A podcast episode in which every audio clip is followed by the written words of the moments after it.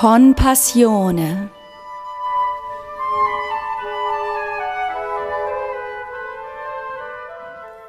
Folge 5.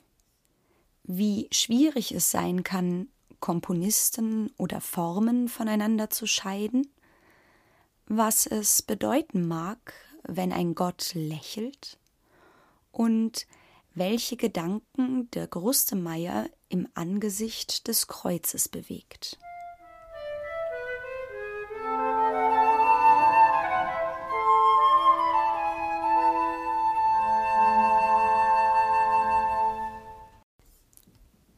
Ein herzliches Willkommen zu der bereits fünften Folge der Podcast-Miniserie Con Passione.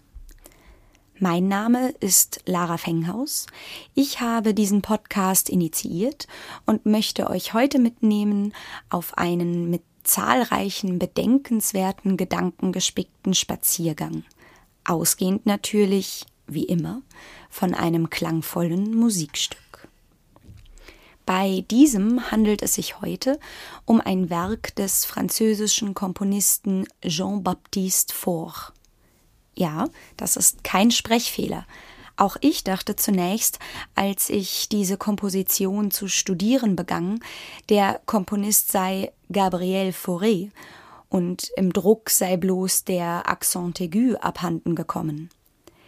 Tatsächlich handelt es sich bei Jean-Baptiste Faure um einen Zeitgenossen Faurés, worin begründet liegen dürfte, dass die Musik ähnlich klingt.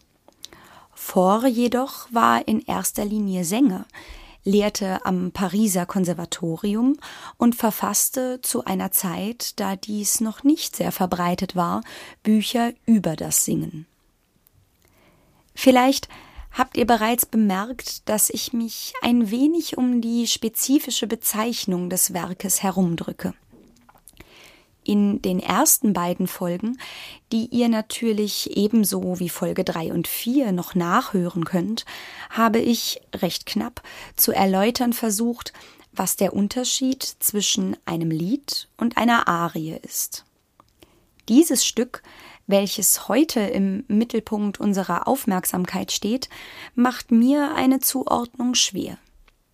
Der musikalische Gestus scheint mir eher der einer Arie zu sein, denn der eines Liedes. Eine weit ausgreifende Melodie trägt den Text. Auf der anderen Seite handelt es sich bei eben diesem Text um ein Gedicht Victor Hugos, welches liedhaft von vor vertont worden ist. Wenig Wiederholungen einzelner Wörter, keine Melismen, starker Worttonbezug. Ihr seht, auch eine solche musikalische Form ist nicht immer leicht und eindeutig zu bestimmen. Vielleicht können wir uns darauf einigen, dass es sich um ein Lied ariosen Charakters handelt. Das zugrunde liegende Gedicht Kruzifix von Victor Hugo hat Michael Heuer für uns aus dem Französischen übersetzt. Und in gewohnt wunderbarer Manier trägt Tuba Jalishkan uns diesen nun vor. Kruzifix von Victor Hugo Ihr, die ihr weint, kommt zu diesem Gott, denn er weint. Ihr, die ihr leidet, kommt zu ihm, denn er macht heil. Ihr, die ihr zittert, kommt zu ihm, denn er lächelt. Ihr, die ihr vergeht, kommt zu ihm, denn er bleibt.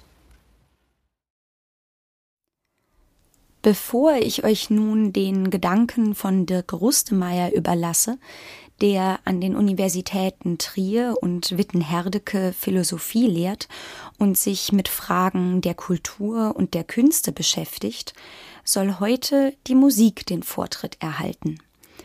Ihr hört nun also zunächst das Lied Crucifix von Jean-Baptiste Faure, vorgetragen in gewohnter Wohnzimmeratmosphäre von Lara Fenghaus Sopran und Michael Heuer Klavier und im Anschluss die daran anschließenden Überlegungen von Dirk Rustemeyer.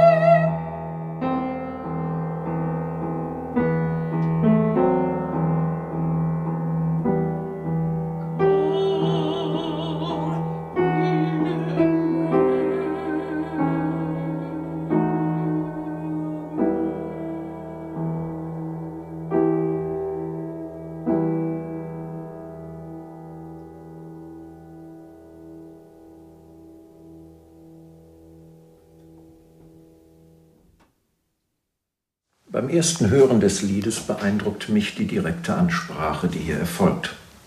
Uns, den Hörern, wird etwas gesagt. Wir werden sogar an und aufgerufen.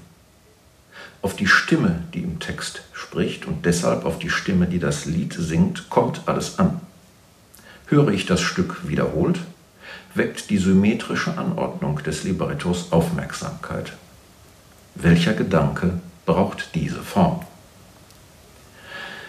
Zunächst nähere ich mich dem Lied über den Text. Es handelt sich um ein 1842 von Victor Hugo verfasstes Gedicht mit dem Titel Écrit au bas d'un crucifix. Jean-Baptiste Faure ändert den Titel in Crucifix. Mir erscheint das bedeutsam, weil Hugo einen möglichen Kontext benennt, der für den Sinn des Textes wichtig sein könnte. Demnach wäre das Gedicht unter einem Kruzifix verfasst worden, also unter einem Kreuz, an dem die Figur des gekreuzigten Jesus hängt, über dessen Haupt eine Tafel mit der Aufschrift Inri angebracht ist. Angesichts eines Bildes des Gekreuzigten erscheint das Gedicht wie eine Unterschrift zu diesem Kreuz, die diesem einen Deutungsrahmen zuweist. Der Text unterliegt einer strengen Ordnung. Knappe vier Zeilen umfasst das Libretto und doch eröffnen sie ein komplexes Verweisungsspiel. Alle Zeilen wollen für sich gelesen, bedacht und miteinander ins Verhältnis gesetzt werden. Gesangliche Wiederholung erleichtert dieses Hören. Anders als Hugo im Gedicht bringt der Komponist die ersten beiden Zeilen zusammenhängend mit einer Wiederholung zu Gehör, während die dritte Zeile nicht wiederholt wird, hingegen die vierte Zeile zweimal. Demeure findet eine besondere Hervorhebung am Schluss des Liedes. Vor der letzten der sechs Wiederholungen des Car il demeure ist ein Venez eingeschoben. Im Vortrag werfen Venet und Demeure ein Licht auf das gesamte Lied, in dem die Gesangsstimme die Bedeutung der Zeilen zum Venet hinführt, auf dem der höchste Ton liegt, bevor das Stück im letzten Car il demeure ohne Nachspiel ausklingt. So verleiht die Vertonung dem Gedicht einen Akzent, der aus den Worten allein nicht entspringt. Jede der vier Zeilen besteht aus neun Worten. Jeweils die drei ersten und die drei letzten Worte sind durch ein Venez à lui voneinander getrennt, wobei lui sich auf ce Dieu bezieht, wie die erste Zeile klar macht. Von diesem Gott, nicht von einem Gott ist die Rede. Damit formuliert die wiederholte Mittelgruppe einen Imperativ. Kommt. Ähnlich einer Formel stehen drei Wortblöcke wie Säulen nebeneinander. Die Mittelachse des kommt zu ihm sowie zwei Gruppen von jeweils vier Verben. Weinen, leiden, erzittern, vergehen einerseits, weinen, heilen, lächeln und dauern andererseits. Bezieht die erste Gruppe sich auf die Menschen, so die zweite Gruppe auf Gott. Das Weinen ist Menschen und Gott gemeinsam. Menschen sollen zu Gott finden, weil Kar, er weint, heilt, lächelt und bleibt. Angerufen werdet ihr, also wir, die wir weinen, leiden, bangen oder vergehen. Kommen sollen wir zu diesem Gott, der seinerseits weint, heilt, lächelt und dauert, aber nicht leidet, vergeht oder bangt. Im Französischen weisen manche Wörter Bedeutungsnuancen auf, für die es im Deutschen unterschiedliche Vokabeln gibt. So, als ob es sich dabei um verschiedene Sachverhalte handeln würde, die das Französische nicht strikt unterscheidet. Beispielsweise kann pleur mit weint ebenso wiedergegeben werden wie mit trauert. Nun ist eine Trauer ohne Tränen etwas anderes als ein Weinen, bei dem Tränen fließen. Weint oder trauert Gott? Warum und worüber? Jesus weint im Neuen Testament angesichts der Trauer um den verstorbenen Lazarus. Unklar bleibt, weshalb. Aus Mitgefühl oder über die mangelnde Gläubigkeit derer, die Wundertaten von einem Gott verlangen.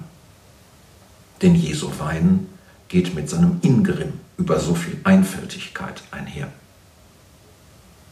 Das Verb trembler meint zum einen erschauen, zum anderen erzittern oder bangen.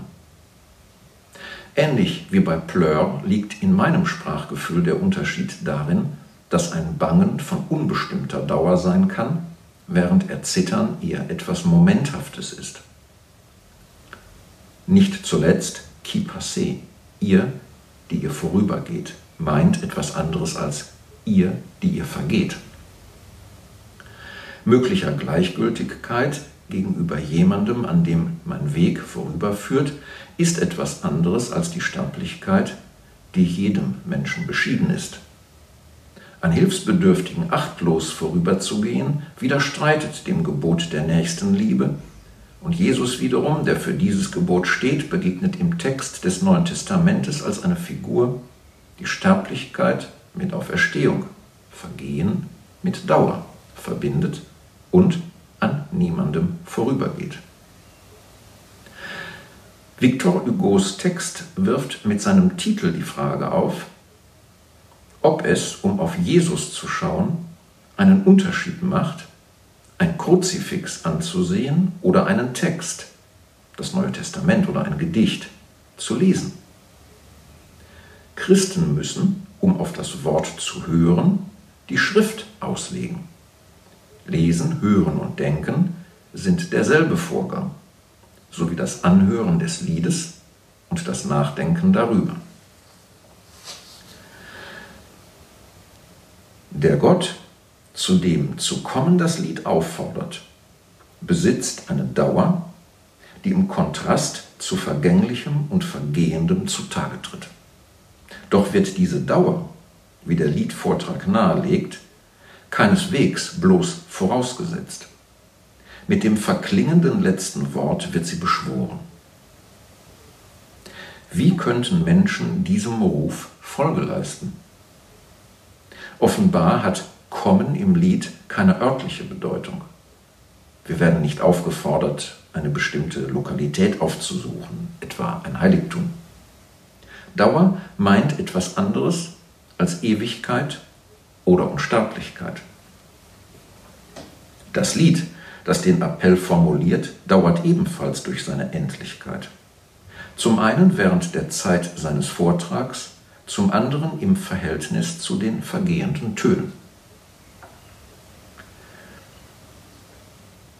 Leidende sollen zu Gott kommen, denn er heilt.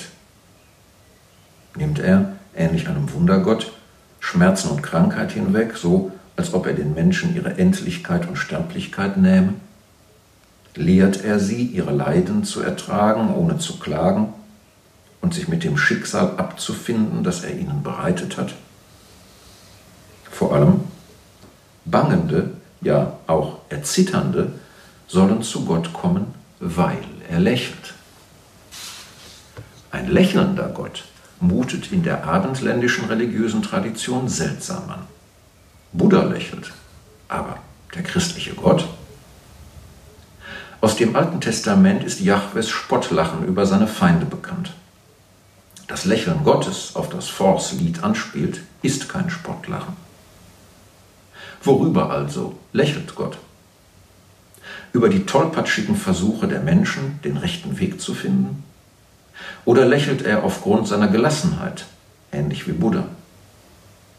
Wäre er allerdings ein gelassener Gott, würde schwer verständlich, warum er seinen Sohn in die Welt und ans Kreuz schickt. Auf eben dieses Kreuz mit dem Gekreuzigten schaut, so suggeriert es der Titel, Victor Hugo oder dessen literarische Fiktion eines Schreibenden, beim Verfassen des Gedichtes. Könnte Gott, der seinen Sohn ans Kreuz schickt, in seiner Gelassenheit trauern oder weinen, gar lächeln? Um welchen Gott handelt es sich hier? Schließlich die vierte Zeile. Ihr, die ihr vergeht oder vorübergeht, kommt zu ihm, denn er bleibt oder besteht fort. Jedermanns Aufenthalt in der Welt ist von endlicher Dauer. Aber wir können unser Dasein in dieser Spanne auf etwas richten, das dadurch Bedeutung und insofern Dauer gewinnt. Widmen wir unsere Zeit und Kraft einer Aufgabe, so orientiert diese Tätigkeit unser Leben, auch wenn dieses vergehen wird. Was geleistet wurde, überdauert den Menschen, der es erschuf. Beschäftigen wir uns mit diesem Lied, richtet der Geist sich auf den geschichtlichen Bedeutungsraum der biblischen Texte. Der Gott, von dem dort die Rede ist, dauert insofern bis zum heutigen Tag.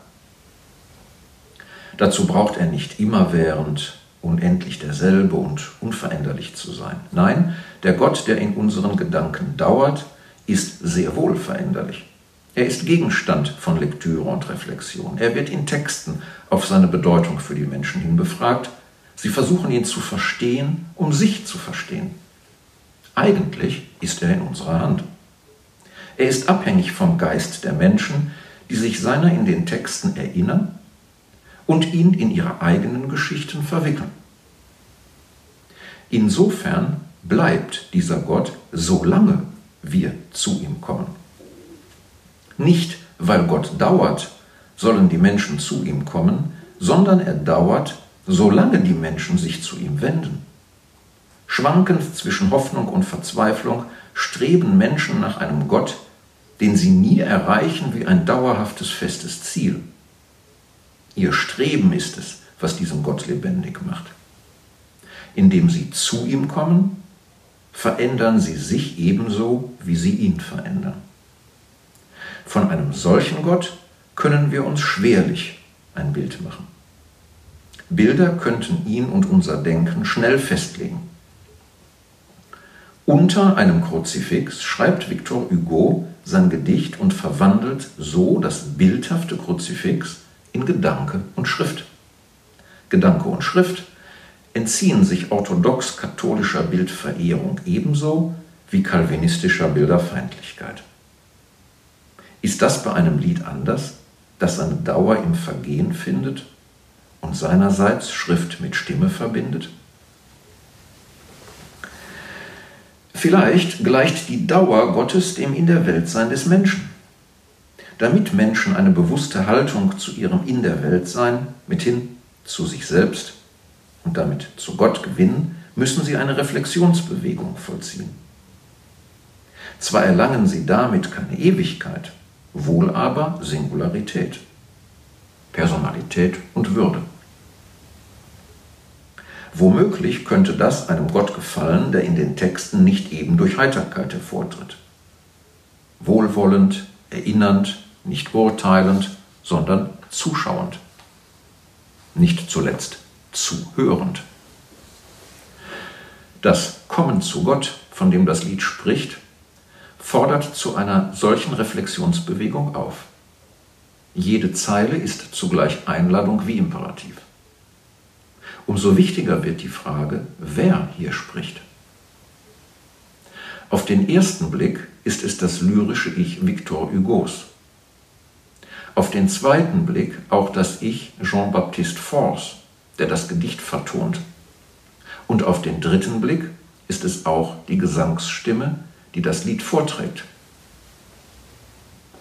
Alle diese Stimmen könnte man auf den vierten Blick ebenso als Wiederholung der Jesus-Stimme verstehen, die in verschiedenen Situationen sagt, kommt und seht. Gedicht und Lied sind Darstellungen, die ihre Leser und Hörer ihrerseits auffordern, ihnen in eine Gedankenbewegung hinein zu folgen und etwas zu sehen was sonst unsichtbar bliebe. Möglicherweise ist das sinnlich Unsichtbare gerade das, worauf es ankommt, das Dauernde oder Bleibende. Der Imperativ des Liedes legt Vergleiche mit anderen Imperativen nahe. Imperative haben eine eigene Tradition, auch in der Philosophie. Immanuel Kant hat von dem Mut gesprochen, der aufzubringen ist, um die Fähigkeit des Denkens in der Welt zu bewähren. Daraus spricht der Geist der Kritik, der mit den Zuständen der Welt nicht einverstanden ist. Kant fasst diesen Gedanken in einen Imperativ. Sapere aude. Habe Mut, dich deines Verstandes zu bedienen. Überwinde Faulheit und Feigheit. In ganz anderer Weise findet sich ein ähnliches Motiv bei Martin Heidegger, der dem Denken Kants ansonsten mit Skepsis begegnet. Um verstehen zu können, wie der Mensch aus seiner Verfallenheit an das Gerede, an Mitläufertum und bequeme Fraglosigkeiten herausfinden könnte, spricht er von dem Ruf des Gewissens.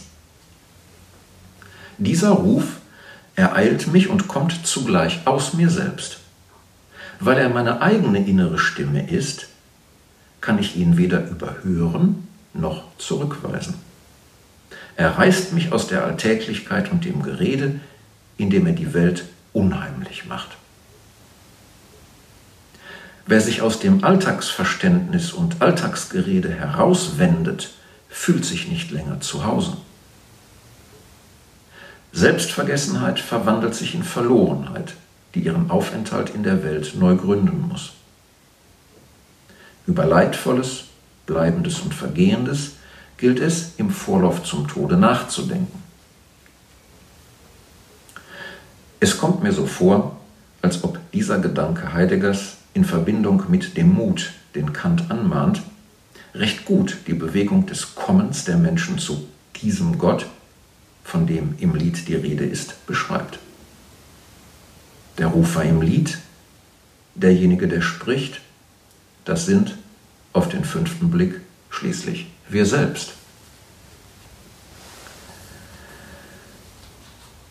Nun führen dieser Mut und dieser Ruf zwar zur Bewusstheit des Einzelnen, doch ist diese wohl kaum ein endgültiges in Gott gerettet Sein, bei dem Menschen Trost und Heil finden.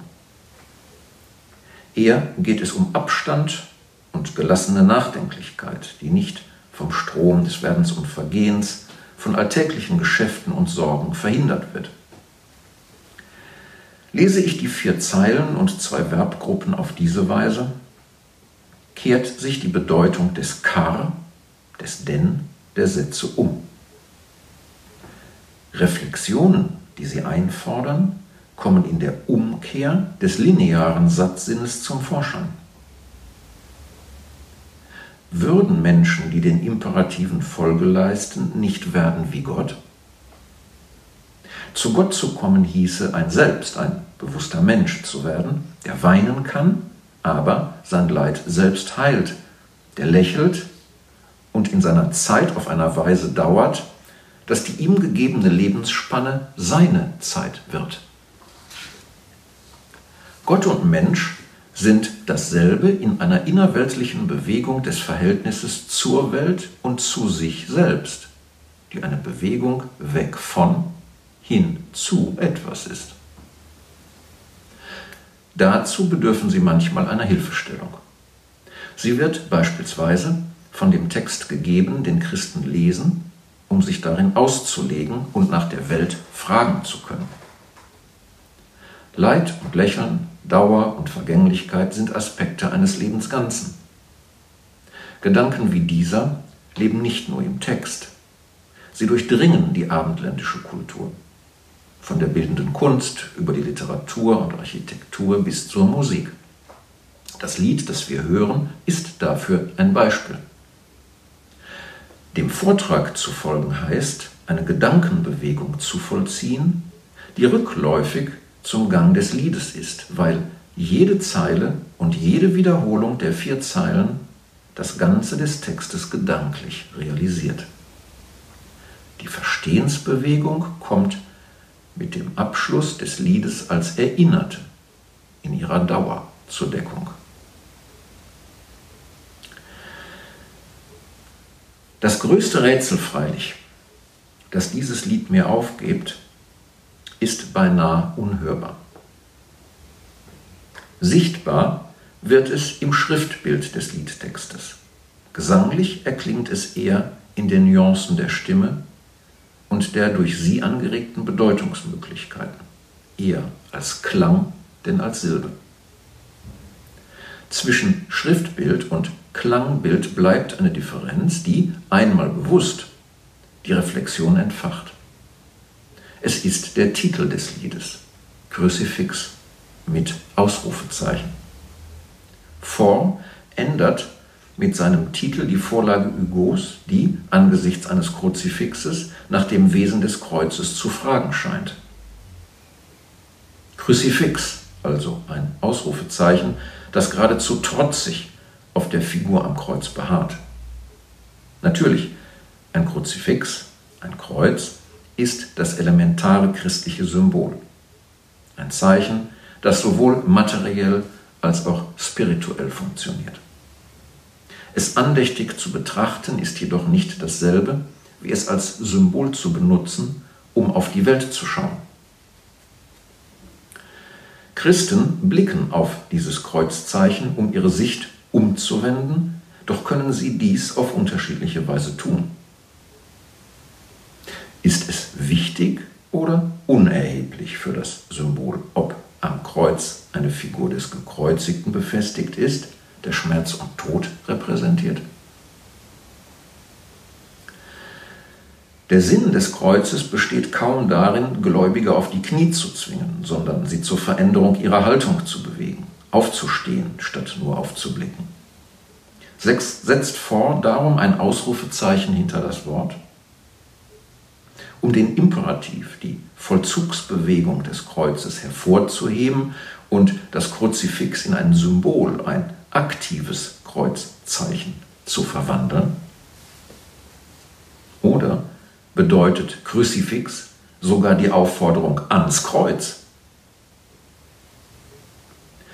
Gelingt die Gottwerdung, also die Menschwerdung des Menschen, erst durch die Kreuzigung Jesu als des exemplarischen Menschen? Hat Pilatus, der Jesus auf Wunsch der Menge kreuzigen und eine Inschrift Jesus von Nazareth, König der Juden, über seinem Haupt anbringen lässt, für alle sichtbar durch die falsche Bezeichnung einen Unschuldigen hinrichten lassen? Das falsche Zeichen auf dem Kreuz macht das Zeichen des Kreuzes wahr. Pilatus demonstriert, dass jedermann am Kreuz enden kann. Gerechtigkeit sollten Menschen in dieser Welt gar vom Staat kaum erwarten. Gott ist keine Autorität wie der Kaiser, in dessen Namen Pilatus handelt. Jesus stellt weltliche Autoritäten in Frage, wie der hohe Priester und der römische Präfekt sie repräsentieren. Das Urteil scheint konsequent. Ein solcher Mann hat keinen Platz in dieser Welt. Müssen wir sogar wie Nietzsche zu bedenken gibt, Gott getötet haben, um im radikalen Sinne Mensch werden zu können? Zumindest im Sinne einer übermächtigen, in seiner Transzendenz thronenden Autorität? In Nietzsches Augen war Jesus der einzige Christ. Ihm nachzufolgen verlangt, mit allen innerweltlichen Göttern Loyalitäten und Autoritäten zu brechen, um dem eigenen Weg zu folgen. Amor fati ist ein vergleichbarer Imperativ wie Kruzifix. Weder politische Herrscher noch kirchliche Glaubensdeuter, weder Familie noch Freunde dürfen der Nachfolge des Gekreuzigten im Wege stehen. Wer Christus folgt, hat kein Zuhause. Er ist in der Sprache Martin Heideggers ein nacktes Das im Nichts der Welt. Auch der Christ in Nietzsches Sinne, der Übermensch, ist radikal allein. Das macht ihn aber nicht verzweifelt, es lässt ihn nicht zittern oder weinen, es verleiht ihm Mut. Durch die Reflexion wandert er, wie im Liedvortrag, von der linken zur rechten Verbgruppe hinüber. Der zu sich befreite Mensch geht an seinen Feinden vorüber, ohne sie zu hassen. Unvermeidliches Leid erträgt er lächelnd. Vielleicht löst er auf seinem Weg auch anderen die Fesseln, indem er ihnen ein Beispiel gibt. In seinem Roman Die Arbeiter des Meeres verwendet Victor Hugo ein ganz ähnliches Motiv des göttlichen Lächelns wie im Libretto. Das Lächeln liegt hier auf den Zügen eines Mädchens. Durch seine bloße Anwesenheit, heißt es da, verwandelt solch ein Wesen das Haus in ein Eden. Aus allen Poren entströmt ihm ein Paradies. Es teilt diese Verzückung uns allen mit, aber ohne sich mehr Mühe zu machen, als an unserer Seite zu atmen. Ein solches undefinierbares Lächeln zu haben, vermindert das Gewicht der gewaltigen Kette, an der alle Lebenden zu schleppen haben. Und das ist wie soll ich es denn anders nennen? Ganz einfach göttlich. Ce Dieu, der auf dem Antlitz dieses Mädchens erscheint, ist nicht derselbe Gott, der auf einem Kruzifix, d'un Crucifix, zu sehen ist. Dieser Gott ist kein Kirchengott, der Sünder züchtigt und Ungläubige verdammt. Er ist konkret, gegenwärtig und weltlich, unabhängig von Kirchen und Religionen. Wer genau hinsieht, dem erscheint er im Lächeln eines Mädchens, weniger im Bild des Schmerzensmannes am Kruzifix. Das Bild des Schmerzes verweist auf die Passionszeit. Nun meint Passion mehr als nur Leid. Es geht auch um Leidenschaft und Zeit der Besinnung. Jede Passion ist eine Intensität, eine extreme Form der Zeit des In der Weltseins. In der Gesangsstimme gewinnt der Imperativ des Liedtextes jetzt klingende Gestalt. Wir werden angesprochen und aufgerufen, zu hören und gedanklich zu vollziehen, was die bewegten Töne der Musik tun. Der Gesangsvortrag verleiht dem Text einen lebendigen Sprachkörper und die Intensität gegenwärtigen Ausdrucks. Dadurch verändert sich die Stimme, die im Libretto spricht, von einer abstrakten zu einer persönlichen Stimme. Fluchtpunkt der christlichen Passionszeit ist das Osterfest, die Geschichte der Auferstehung. Sie erzählt von der Kraft des Glaubens als einer Macht des Wirklichen. Logische oder positivistische Beweise dafür kann es nicht geben. Das Grab ist leer ob der Tote auferstanden, also zu neuem Leben geworden ist, erweist, nicht beweist sich in der Haltung der Menschen, die in der Geschichte ein Symbol erkennen wollen. Auferstanden wird jeden Tag, solange Menschen sich nicht fatalistisch ins Leid fügen, weinend verzweifeln oder vor Angst erzittern. Was den Unterschied macht, ist Vertrauen, das hilft, Neues, Wirkliches zu erschaffen in ihm und durch ihn kommen Gott und Mensch gleichermaßen zur Welt. Das Venet des Librettos lässt sich versuchsweise auf Dieu ebenso wie auf vous beziehen, im Sinne eines Venir au monde. Die mittlere Achse des Textblocks würde zum symbolischen Gleichheitszeichen der linken und rechten, der menschlichen und göttlichen Verbgruppe wie die Vertikale eines Kreuzes. Erlösen muss der Mensch sich selbst. Darüber dürfte Gott wohl lächeln. Auch mir bleibt ein Lächeln auf den Lippen. Ein schönes Ende der fünften Folge der Podcast-Miniserie Compassione. Findet ihr nicht auch? Ob euch dieser gedankliche Spaziergang ebenso wie mir neue Einblicke eröffnete euch vielleicht auch ein bisschen forderte? Ich hoffe es, denn ich habe genossen, dass es mir so ergangen ist, und es wäre mir eine große Freude, dies in der nächsten Folge mit euch fortsetzen zu dürfen. Dann werden wir wieder in etwas bekannteres Gebiet zurückkehren und uns einer Arie Josef Haydns widmen, dem Benediktus aus der sogenannten kleinen Orgel-Solomesse. Chronologisch treten wir also in gewisser Weise den Rückweg aus der Romantik in die Klassik an. Seine Gedanken zu dieser Arie wird uns Pfarrer Hagen Schillig unterbreiten, der viele Jahre in Bielefeld-Thesen tätig war, nun in Lübbecke wirkt und sich mit fünf Eigenschaften selbst beschreibt. 53, ledig, evangelisch, Theaterfreund und Kirchenmann. Wenn ihr euch darauf bereits genauso freut, wie ich es tue, ja, wenn euch dieser Podcast gefällt, dann empfehlt ihn gern weiter.